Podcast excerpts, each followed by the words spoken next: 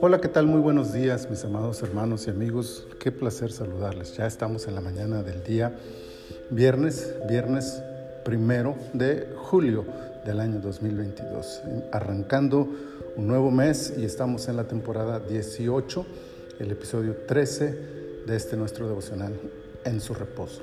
Segundo de Crónicas capítulo 13, versículo 12 dice, y he aquí Dios está con nosotros por jefe y sus sacerdotes con las trompetas de júbilo para que suenen contra vosotros.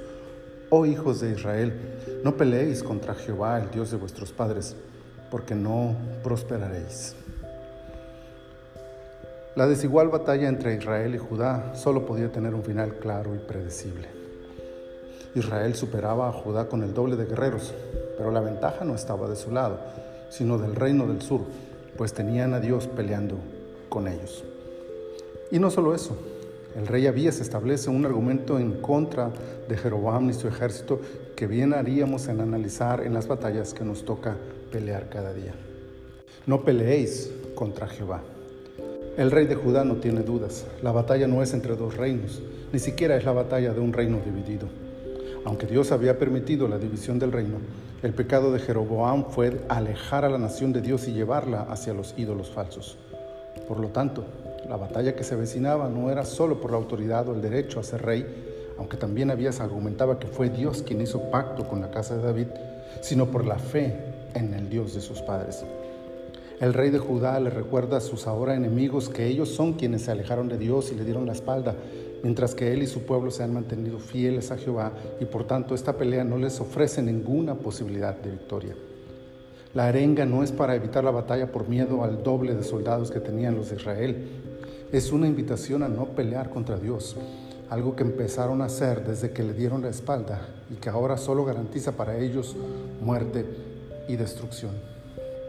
¿Cuántas veces hemos peleado contra Dios sin siquiera darnos cuenta? Le damos la espalda con nuestras palabras y acciones y luego afrontamos la vida sin su presencia y respaldo. Nos rebelamos contra su voluntad, deseando hacer solo aquello que satisfaga nuestros deseos y pasiones, pero luego nos quejamos de que Dios nos ha abandonado. Hoy es una gran oportunidad para analizar nuestro corazón y descubrir si en alguna medida hemos estado peleando en contra de la voluntad de Dios.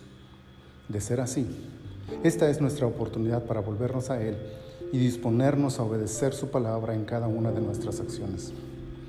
Hacerlo así evitará que nos encontremos luchando contra Dios, pero además hará que cualquier batalla que enfrentemos en la vida, el Señor esté de nuestro lado para pelear por nosotros. No hay mayor garantía de victoria que esto. Señor, muchas gracias por este día y por esta palabra que nos das. Ayúdanos a reflexionar sobre nuestra posición delante de ti. Ayúdanos a mantenernos siempre de tu lado, haciendo tu voluntad, para que cuando enfrentemos los problemas que la vida nos presente, podamos saber que tú estás peleando de nuestro lado y que no nos encontramos peleando contra ti. Señor, muchas gracias, muchas gracias. Bendícenos en este día, ayúdanos, prospera todo lo que hagamos. Te lo pedimos en el nombre poderoso de Jesús. Amén. Mis amados hermanos, el Señor les bendiga abundantemente.